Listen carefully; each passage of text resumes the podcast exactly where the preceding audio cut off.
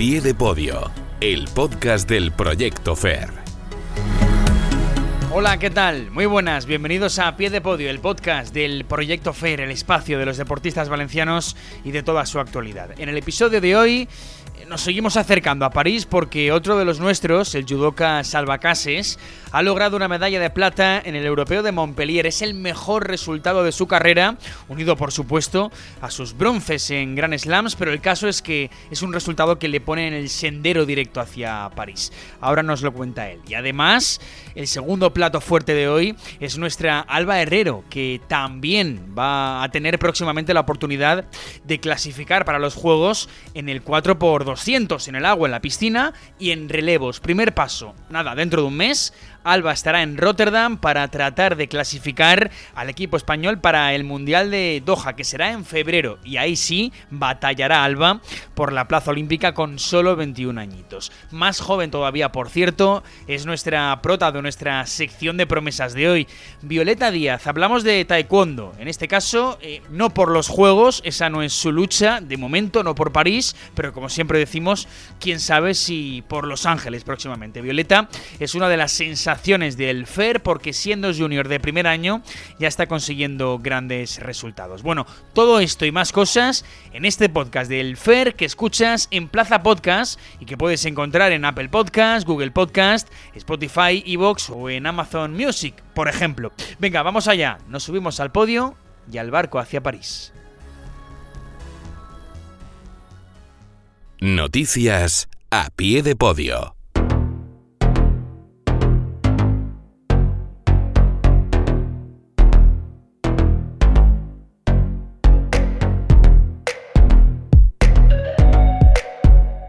Venga, pues vamos antes que nada con las noticias, antes de saludar a Salva Cases, que es el gran triunfador de la semana en el FAIR, porque se coronó, o, casi se corona, en el Campeonato de Europa de Judo en Francia, se proclamó subcampeón continental en menos de 73 kilos, porque firmó el torneo de su vida, cuatro victorias y solo una derrota en la final, en la que cayó ante el judoka de Azerbaiyán, que ya logró el oro en el europeo del año pasado, es decir, no era moco de pavo. Ahora lo hablamos con él eh, y por su parte, Adriana Rodríguez fue derrotada en la primera eliminatoria. Además, esta pasada semana Adriana también cayó derrotada en el primer combate del Grand Prix de Judo en Perth, en, Australia, pero compitió muy bien. ¿eh? Eh, en, en ese primer combate llegó al Golden Pero bueno, cayó ante la cabeza de serie del torneo.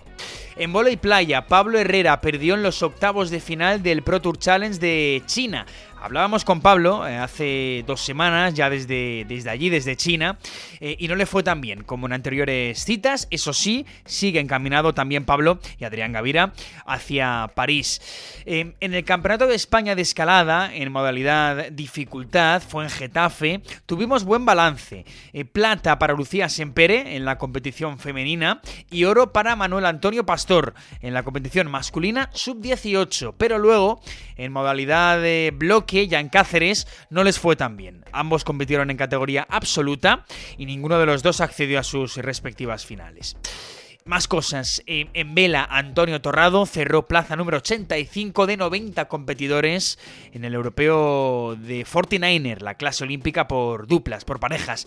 De las cinco parejas españolas, Torrado y su compañero Balear fueron quintos. Mal balance en este caso. Y todo esto en la semana en que ya ha anunciado la Fundación Trinidad Alfonso la apertura del plazo de presentación de solicitudes para formar parte del equipo FER de 2024 hasta el 14 de diciembre queda abierto ese plazo para embarcarse en la conquista de París. Ese es el lema, eh, porque para el que no lo sepa, la ceremonia inaugural de los Juegos de París será en el río Sena, no en el Estadio Olímpico, en esa eh, pasarela de equipos olímpicos, como viene siendo habitual.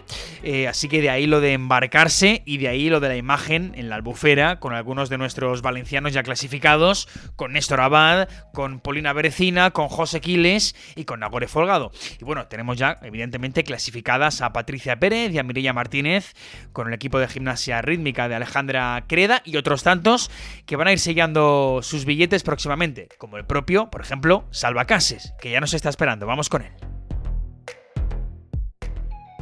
Entrevista a pie de podio. Bueno, pues vamos con el primer protagonista de este API de podio. Es el gran triunfador de la semana en el proyecto FAIR. Ya lo hemos comentado, Salva Case se colgó la pasada semana la medalla de plata en el, en el europeo de judo. Fue en Montpellier, en Francia, y con esto da un paso más, otro, hacia los Juegos Olímpicos de París. Bueno, ganó cuatro combates, curiosamente sufrió más en el primero quizá, y luego ya fue avanzando ante grandísimos rivales. El italiano Gio Esposito, que había sido plata en el europeo del año pasado el georgiano Lasa eh, Asvili, campeón del mundo en 2021 y triple medallista olímpico, y acabó perdiendo la final ante el judoka de Azerbaiyán eh, Heidarov, que bueno, revalidó al final el oro del año pasado. Esto todo en menos 73 kilos. Salva, ¿qué tal? Muy buenas. Buenas. Bueno, em, voy a empezar directo, Salva. ¿El torneo de tu vida o no cambiamos el europeo por los tres bronces de Grand Slam? Bueno, eh, la verdad que un europeo es un torneo especial, igual que un mundial. Y, sí, se podría decir que ha sido el mejor torneo que he hecho hasta la fecha. Vale. Vale, vale. O sea, que, se podían cambiar ¿eh? esos, esos tres eh, Grand Slam, que, no creo, evidentemente, porque también un Grand Slam eh, es de mucho peso. Bueno, tres de las cuatro victorias en este camino que hemos comentado un poco por encima, Salva, llegaron por Ipón. No sé si eres uno de los mejores del mundo en esta faceta. Bueno, soy un judoka que intenta siempre marcar, ya sea en pie o en suelo. Y bueno, es lo que intento. A veces va bien y a veces pierdo, pero busco eso. Eh, leía también en, la web del FER, eh, Salva, eh, aquello de, decías, a mí siempre me cuesta un poco entrar en competición, ¿no? por aquello de que quizá el, combate a priori, no sé si de menor envergadura, que es el primero ante el israelí, ante Butul, fue el que más sufriste, ¿no? ¿por, qué, ¿Por qué pasa esto? Bueno, en este caso justamente por cosas del sorteo me tocó con el israelí, pero que es un, es un top mundial, entonces sabía que iba a ser un combate muy duro. Pero, pero sí, las primeras rondas siempre me cuesta más entrar en calor en el torneo y ya coger ese modo de competición. ¿Y, esto por qué pasa? No sé si esto se puede entrenar, Salva, o, no. Sí, sí, bueno, eh, al final los nervios eh, lo vamos mejorando, pero el primer combate siempre es como de cero a todo, pues se atraganta un poco más. Claro. Eh, te decía lo de eh, menor envergadura del, israelí, porque al final, insisto en el repaso de, eh, rivales, que al final son todos rivales de, altura, ¿no, Salva? Sí, sí, la verdad que este torneo tuve, tuve un sorteo bastante fuerte. Pero bueno, al final ganas a gente buena, vas creyéndote cada vez más la competición y creo que eso es hasta bueno. Mira, eh, te quería preguntar por, por, lo de creerte cada vez más la, competición. Después de ganar al georgiano en semis, eh, eh, triple medallista olímpico y demás, como hemos comentado, uno va a la final salva em, con el pecho hinchado, entre comillas, evidentemente, pero ¿fuiste a la final súper confiante? Bueno, en estos niveles ya y cuando te topas con con gente así, Heidarov número uno del mundo, tampoco puedes ir demasiado confiado porque un mínimo fallo te puede costar el combate. Entonces, bueno, motivado pero con calma.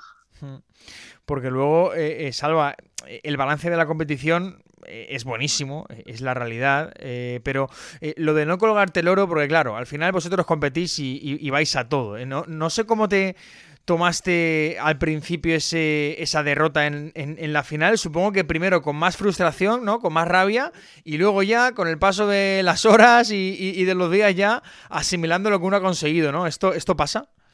Sí, claro, en el momento quieres ganar, eso es así. Pero con perspectiva lo ves y dices, bueno, pues he perdido, ¿cómo he perdido? Me va a venir bien para el futuro poder eh, prepararlo y mejorar cómo lo he hecho. Mm. Pero sí. Eh, eh, por cierto, mucha gente, ¿no? En, eh, de, tu familia, digo, en, la grada. Sí, sí, bueno, suerte que estuvo en Francia el torneo y nos pilla más o menos cerquita. claro, claro, porque no, es que vosotros, Abu Dhabi, Tbilisi, eh, en fin, Antalya, que son los tres, eh, las tres medallas de, bronce de, Gran Slam. Al final vosotros, eh, y bueno, y ahora Tokio en diciembre, en fin, vosotros, claro, tocan Montpellier y es cerquita, claro. Claro, claro, claro. Y va la familia para allá. bueno, Salva, una pregunta que, al final le hacemos a casi todos los que competís por ir a, los Juegos. Em, ¿Cómo está de llano, Salva, para ti el, el camino para hacia París? Bueno, eh, bastante bien. Ahora mismo estoy el número 13 del mundo. Y si todo sigue así, las lesiones me respetan y sigo sumando puntos, estoy dentro. O sea, que, en principio estamos bien, ¿no? Estamos en el camino, está encauzado. Estamos bien, sí. Vale. Eh, por cierto, insisto en lo de Tokio, porque es el 2 de diciembre, arranca ese Gran Slam de, Tokio. Marchas para Japón, eh, te marchas eh, ya, de hecho, ya estás allí. no, no, no, se salva, te vas pronto, ¿no? ¿Por qué es esto? Bueno, ya que vas a cruzarte todo, todos los países y ir hasta Japón, aprovechar, ya que es la cuna del judo, y entrenar unas semanas y ya competir. Claro, claro. Eh, bueno, pues, eh, pues nada, Salva, yo creo que, lo dicho, está el camino eh, allanado para, París, pero evidentemente pues hay que, hay que currarse. Lo primero pues tendrá que ser en, Tokio. Así que nada, suerte y gracias por estar en el podcast del FER. Salva. Muchas gracias a ti.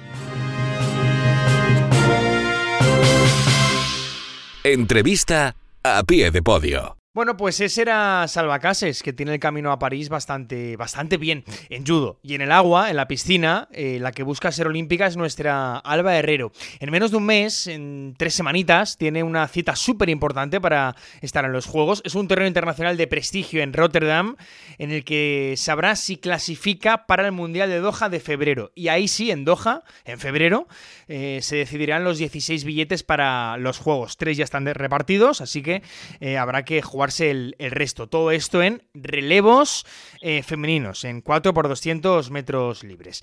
Ya nos escucha Alba, desde Francia, por cierto. Alba, ¿qué tal? Muy buenas. Hola, ¿qué tal? Muy bien. Bueno, te pillamos por Francia, ¿no? Eh, ¿Qué haces por allí? Cuéntanos. Sí, sí, pues nada, aquí en Fonromeo, que es un centro de, bueno, que está en altura, y nada, estamos aquí tres semanitas concentrados antes de, la competición de Rotterdam. Pues eso, en un par de semanitas, eso de, Rotterdam, ese torneo internacional de prestigio, a jugarte mucho, Alba, porque, bueno, como hemos dicho, te juegas estar en el Mundial de, Doha, ¿no? ¿Cómo, ¿Cómo lo ves? Bueno, sí, la verdad que intento llevarlo sin presión, sin pensar que me estoy jugando el, el ir a Doha en febrero pero, pero bueno, la tensión está ahí. Yo creo que, que, lo tenemos muy bien, que que vamos a ir muy preparadas para clasificar el relevo, pero bueno, falta ver qué pasa, confiar y, bueno, confiar en que, en que sí, que sí que irá. Claro, porque, a ver, aquí en Rotterdam, eh, en, la cita de Rotterdam del 1, 2 y 3 de diciembre, por cierto, porque lo, tengamos todos controlado y está ahí en el calendario, es importante primero eh, para que el relevo español femenino esté en el Mundial, en febrero del 24, como digo, pero también para jugarte tu plaza particular en ese relevo mixto, ¿no, Alba? Eh, yo no sé cómo ves esto, porque la pregunta es clara. Eh, ¿Estará España en los 4 por 200 del Mundial y Alba Herrero será una de sus cuatro componentes? Bueno, yo, yo soy optimista, yo creo que sí. Eh, creo que, mm, que, bueno, al final un relevo depende más de cuatro que de una. Entonces yo a lo que, mm, a lo que digo de, plaza individual, yo creo que sí que, sí que mm, casi que 100% puedo ser una de las cuatro. Pero bueno, ya clasificar el relevo ya no solo depende de mí, está claro, que yo voy a dar mi 100% también.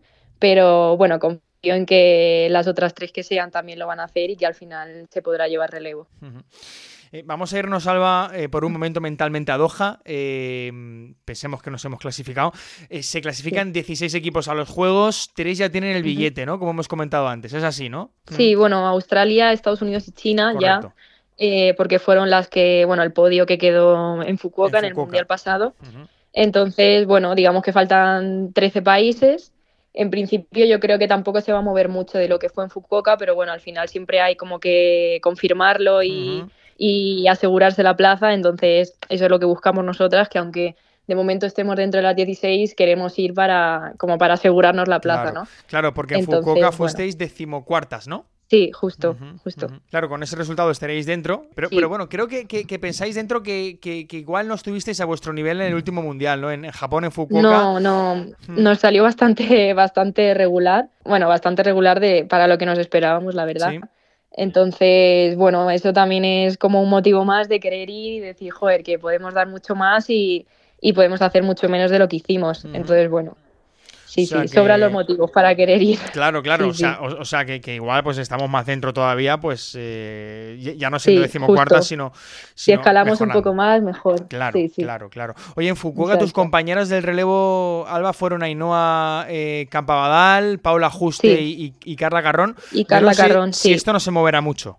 Bueno, a ver, yo en un principio te diría que no creo que se mueva mucho. O sea, a nivel España, detrás de nosotras cuatro ya están un poco más lejos, digamos. O sea, sería muy difícil que ahora, igual sí, igual aparece alguien ahora aquí, mm, baja cinco segundos de su marca y se mete por delante. Pero yo al principio te diría que es bastante difícil y más habiendo pasado tan poco tiempo. Claro, claro. Entonces, bueno, pero siempre está la posibilidad, así que yo no digo nada por si acaso. por si acaso, vale, lo dejamos ahí, pero, por tener controlado también esa, situación. Sí, exacto. Oye, en esto, claro, esto es en relevos, eh, insisto, pero en, individual, ¿cómo lo ves? Porque, bueno, supongo que, que, más difícil, ¿no? En los, en los 200. Sí, sí, sí. Bueno, a ver, la, mínima olímpica de mi prueba es un poco, un poco bastante locura. Sí. Entonces, bueno, tengo que bajar tres segundos justos, que en un 200 es una locura. Eh, pero bueno, ya, ya lo dije, que no, tampoco me quiero como tenerlo como imposible, que siempre puede estar ahí, que igual ahora, igual ahora no, pero igual en junio, que es la última oportunidad antes de los Juegos, no sé, puede, puede ser. Entonces, bueno, es difícil, pero, pero no imposible. Efectivamente. Bueno, ahí está. Eh, tu marca es 2.0010 y la mínima es 1.5710. Efectivamente, son tres segundos justos para, eh, para bajarlos. Bueno, cabe recordar, por cierto, que, que, Alba, tú antes tu mejor resultado los lograbas en los 400, te has ido especializando en los 200, que son pruebas, pues bueno, más explosivas que, por ejemplo, Ángela Martínez, que estuvimos con ella hace poquito y que en su mm. caso se juega eh, el billete a París en distancias más largas y en aguas abiertas. Eh, ¿a, ti, Alba, te quita mucho el sueño de, estar en los juegos? ¿O, eres de los que se la toma eh, con más calma todo esto? Porque, bueno, aquí hablamos con todo tipo de deportistas, que es unos más nerviosos, otros más tranquilos. ¿Cuál es tu caso? Sí, bueno, yo, yo hasta hace nada mm, lo tenía como un bueno, yo creo que es el sueño de todo deportista, ¿no? Eso está claro, Pero, pero lo tenía como un, bueno, está la posibilidad, pero, pero tampoco me quería encabezonar mucho, porque tampoco lo veía tan realista, o lo veía más lejos, o lo veía más tal. Pero a medida que fue pasando el tiempo, ya como que nos acercábamos más, decían, oye, que si haces esto, está la posibilidad de tal. Como que lo vemos más cerca y al quedar tan poquito, yo creo que empieza a estar la tensión ahí de que sí, que puedo ser olímpica, ¿no? Entonces, bueno, yo te diría que poco a poco van subiendo un poco más los nervios, pero lo intento llevar con calma. Sí, sí. Bueno, pues ahí está. Eh, calmados, pero no mucho. Evidentemente, pues es lo, que pasa. Pues ahí está el barrero, que nada, muchas gracias y suerte, que estamos seguros de que vais a estar en, Doha y en Doha estamos seguros de que evidentemente va a caer el, billete y estamos seguros de que estarás en, en París. Alba, gracias. muchas gracias. A vosotros, gracias. A pie de podio el podcast del Proyecto FAIR.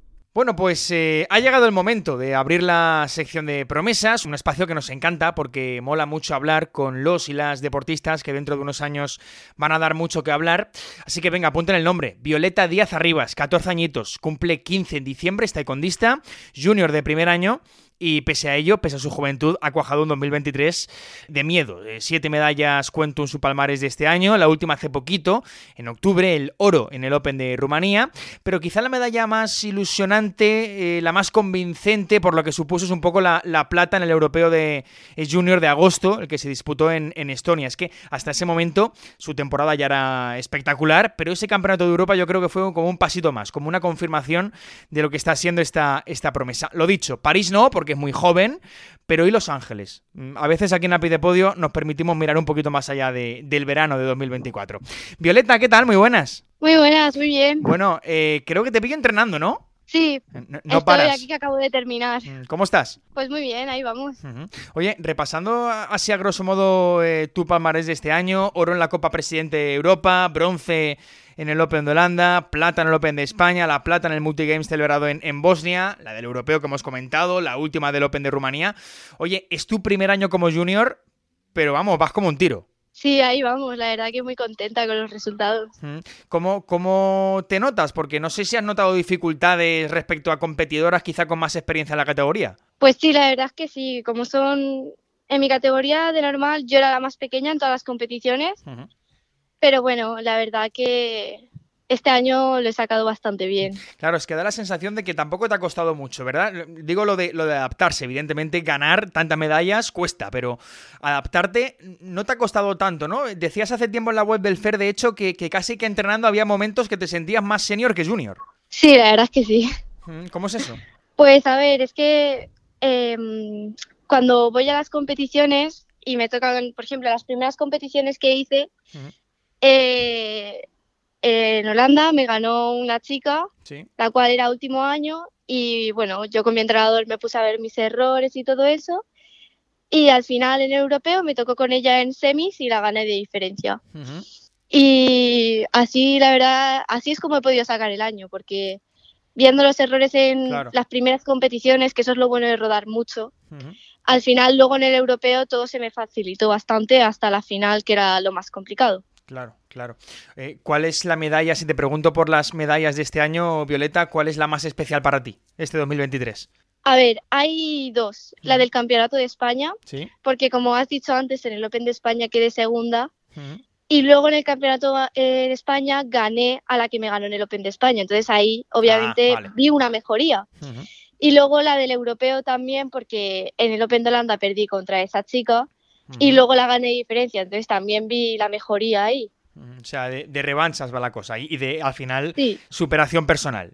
Claro. Exacto. Ya, no solo de, revancha con las rivales, sino de verse que, una mejora. Eh, has puesto el, 2023, bueno, el listón bastante alto, Violeta. Eh, para 2024, temporada que viene, ¿qué? Pues la verdad que lo que espero para la temporada que viene es intentar ganar el, campeonato del mundo que se celebra en Corea. En Corea. Sí. ¿Qué, tendría que pasar para que te clasifiques o ya estás clasificada? A ver, por ahora voy bastante bien, pero debería de ganar el Campeonato de España, el Open de España y algún campeonato que internacional que nos dirá la selección española ahora antes de que empiece la temporada. Qué bueno que con tu, con tu palmarés pues eh, parece que, efectivamente vas por, muy buen camino. Eh, oye Violeta, eh, ¿cómo empiezas en, el taekwondo? Me interesa mucho esto porque siempre le preguntamos a, las promesas, a, las, a los diamantes en bruto del, proyecto FER, cómo empiezan. ¿Qué es lo que te hizo a ti empezar a interesarte por, por el taekwondo y sobre todo hasta llegar donde, donde has llegado hoy? Pues a ver, yo de pequeñita quería ir a ballet, pero como todos mis amigos iban, bueno, alguno de mis amigos iba a taekwondo y me dijeron, como no tienes la edad para ir a ballet, porque tenía tres añitos, apúntate a taekwondo, que sí, eso sí que puedes hacerlo y cuando tengas la edad te apuntas a ballet. Y bueno, empecé en taekwondo súper bien y cuando tuve la edad probé ballet y son deportes muy, muy distintos. Entonces yo en ballet me aburría, me aburría, me aburría y dije que no quise, que no quería. Y al final acabé en taekwondo. Y, de ahí hasta hoy, vamos, que al final, claro. que, casi que, por casualidad tampoco, pero, pero que probando deportes, pues te quedaste con, las artes marciales. Que por cierto, eh, esta pregunta es importante porque no sé cómo lleva una chica de 14 años, casi 15, eh, como tú, Violeta, el tema de la nutrición, porque las restricciones de alimentación, eh, bueno, para mantenerse en el peso son más importantes si cabe en las artes marciales, evidentemente en todas las disciplinas, lo hemos hablado mil veces aquí en la pie de podio, todas las disciplinas tienen su restricción restricciones, evidentemente, alimenticias. Lógicamente hay que cuidar la alimentación en un deportista de élite, pero en las artes marciales más si cabe por aquello de mantenerse en el peso. Tú compites en menos 49 kilos. ¿Cómo llevas tú el tema de la, de la alimentación, Violeta? Pues la verdad que la categoría de menos 49 yo estaba muy bien porque de normal suelo pesar 48. Entonces siempre voy medio kilito, un kilo por debajo. Pero ahora esta temporada que la quiero hacer en menos de 46, pues igual, la verdad que me estoy manteniendo bastante bien. Tampoco. No sufres. El tema de alimentación. No, no sufro. La verdad es que no. Bueno, pues es que esto, claro, eh, a cualquier oyente puede decir, eh, bueno, que, que, jovencita y, ya tan joven con, estas restricciones, ¿no? Porque, porque no es fácil, en realidad, eh, mantenerse en el peso. no sufres Y, eso es muy positivo que no sufras, pero no fácil, claro. No, no es fácil. Cuando he tenido que bajar algún año de temporadas anteriores, hay alguna vez que yo que sé, a lo mejor alguna temporada que me iba un poco subida de peso y sí que lo pasas mal, porque, claro, sobre todo en el instituto, tú ves a la gente con sus bocatas, sus napolitanas y estás tú ahí que no puedes, vamos, un trocito de pan. Llevas tu, tu tupper, ¿no? tus cosas y... Con pollo a la plancha y poco más. Claro, claro, claro, claro. Por eso que, al final pues, pues, todos sufrimos cuando hacemos estas cosas. Pues imagínate una, persona de, 14 años. Pero bueno, pues ahí está. Otra de nuestras perlas en el, en el FER, que, yo insisto, em, a París no, porque eres rabiantemente joven, eh, Violeta, pero Los Ángeles, quién sabe, ¿no? ¿Tú sueñas mucho con esto, con el tema de los juegos o qué? Sí, la verdad es que sí, esta es mi, mi mayor sueño y mi mayor meta. Es que hace poquito, en los Juegos de Tokio, dio la campanada eh, Adriana Cerezo, la Niña Maravilla, que la llaman en, Madrid, fue plata olímpica, fue, pues bueno, eh, la verdad que una hazaña. Eh, además se estrenó el medallero español en Tokio, recuerdo, y fue, pues bueno, gran hazaña, 17 añitos tenía ella, más o menos los que tú tendrías en Los Ángeles, bueno, alguno más tendrías, ¿no? Sobre 19 creo que tendrías, en Los Ángeles. ¿Seguiste lo de, lo de Adriana Cerezo? ¿Te fijas mucho en ella como espejo o qué? A ver, la verdad que Adriana Cerezo ahora mismo es como la ídola de todo taekwondo y la verdad que la chica lo hace bastante bien. Y sí, su técnica, a ver, no tengo la misma técnica que ella, obviamente, cada uno es un mundo y tal, pero yo creo que, que, sí, que es un poco, me fijo un poco en ella, en sus, en sus entrenamientos y eso. Claro, claro. Se podría decir que sí.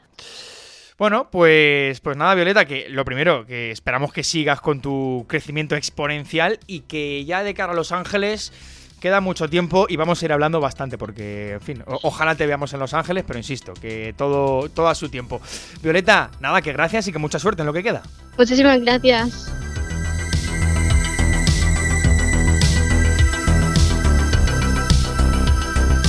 Bueno, pues ahí está, una de nuestras revelaciones, ¿eh? sin duda, en Taekwondo.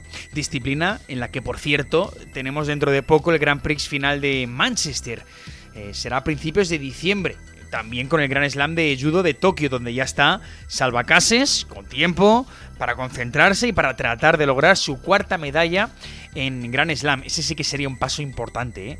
Para, los juegos. Estamos pendientes también de lo que haga ahora mismo Frank Martínez en el europeo de boxeo y de las guerreras que empiezan en breve, en dos semanas, ese campeonato del mundo de balonmano femenino en Dinamarca, Noruega y, y Suecia, con nuestras Lara González y Paula Arcos en las filas del seleccionado de Ambros Martín. Se queda finalmente fuera Silvia Navarro, que ya sabéis, regresó de la lesión en este inicio de temporada en el Rocasa Gran Canaria, pero que al final, bueno, pues no ha entrado en esa convocatoria. Tendrá que pelear eh, Silvia para estar en los que serían sus cuartos juegos eh, en, eh, en, París, pero para ello, por cierto, tendrá que hacer buen papel la selección de las guerreras en este mundial. Eh, y si no, pues conseguir próximamente ese billete olímpico. Es un poco, a grosso modo, lo que tenemos por delante. Es el mapa de, final de año de nuestros y nuestras deportistas valencianas que van haciendo camino para embarcarse a, París. Y nosotros, evidentemente, estaremos para contarlo. Vamos a marcharnos. Si te has quedado con ganas de más, ya lo sabes, web del Proyecto FER, proyectofer.es o en Plaza Deportiva, plazadeportiva.com. Nos vamos. Gracias por escucharnos. Sed felices. Adiós.